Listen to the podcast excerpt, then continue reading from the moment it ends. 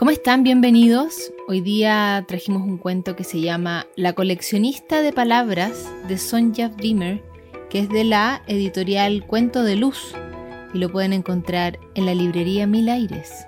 Empieza entonces La coleccionista de palabras. Luna era una niña extraordinaria. Vivía más arriba que cualquier otra persona y tenía una pasión muy peculiar. Luna coleccionaba palabras de la misma manera que otras personas coleccionan estampillas, palabras divertidas que al decirlas te hacen cosquillas en el paladar, palabras tan bellas que hacen llorar y palabras amables que acarician el alma, palabras mágicas, palabras deliciosas, palabras largas y cortas, palabras divertidas, palabras magníficas, palabras locas, palabritas, palabras curiosas, pero llegó un día en que todo cambió. Poco a poco las palabras bellas, magníficas y divertidas fueron desapareciendo. ¿Qué había pasado con ellas? Luna preguntó a los pájaros, a las nubes y a los viajeros, y todos contestaron lo mismo. Los hombres se están olvidando de las palabras bellas, ya no les dan importancia, están demasiado ocupados. Aquella noche Luna no pudo conciliar el sueño y cuando los primeros rayos del sol enviaron las estrellas a dormir, tomó una decisión. Puso todas las palabras que poseía en una maleta grande y con ella emprendió un viaje. Volaba por encima de mares y continentes, montañas y ciudades.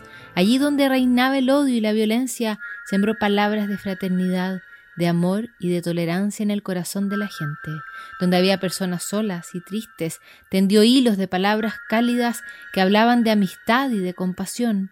Y allí donde todos estaban demasiado ocupados para reír juntos y ciegos ante el milagro de la naturaleza, esparció las palabras más divertidas, locas y mágicas que poseía.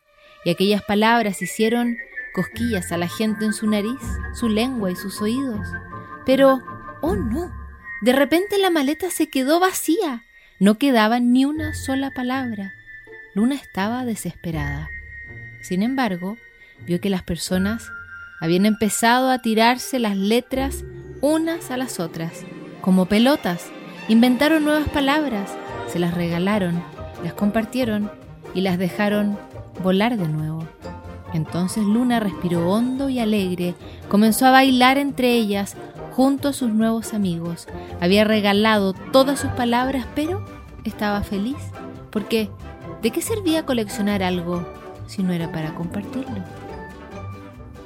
Una preciosa lección sobre compartir y sobre el valor de las palabras en este cuento que se llama La coleccionista de palabras que pueden encontrar en la librería Milaires y también revisar algunas de sus ilustraciones realmente muy muy bonitas en arroba popupcuentos en Instagram.